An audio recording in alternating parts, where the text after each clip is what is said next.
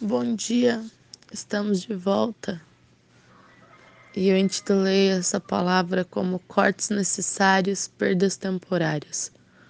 Quando lemos esse texto, percebemos a importância da eternidade, a profundidade dela. Porque Jesus está falando isso aos discípulos. É melhor que você tenha perdas, ainda que refletirão muito aqui nesse momento, nesse tempo. Pensa, quando ele diz: corte esse braço fora, melhor entrar sem um braço do que você ir com os dois para o inferno.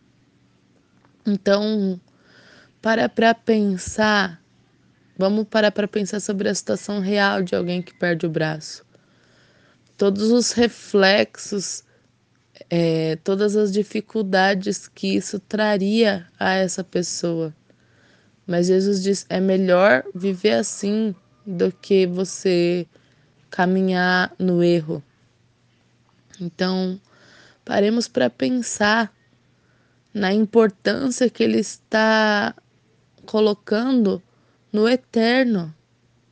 E muitas vezes nós estamos apegados ao pecado, apegados àquilo que está nos fazendo levar ao erro. E Jesus está falando: é melhor você cortar isso e ter que viver com as dificuldades do que permanecer no erro.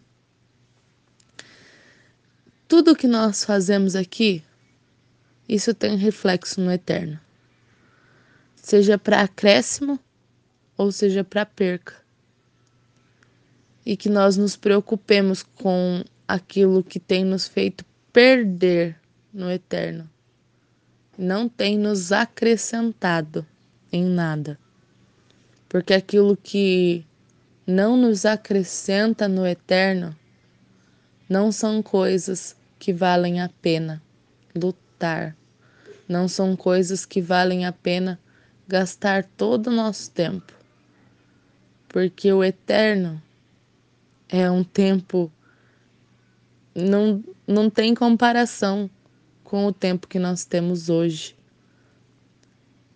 Eu escutei algo que muitas vezes nós temos que dizer não.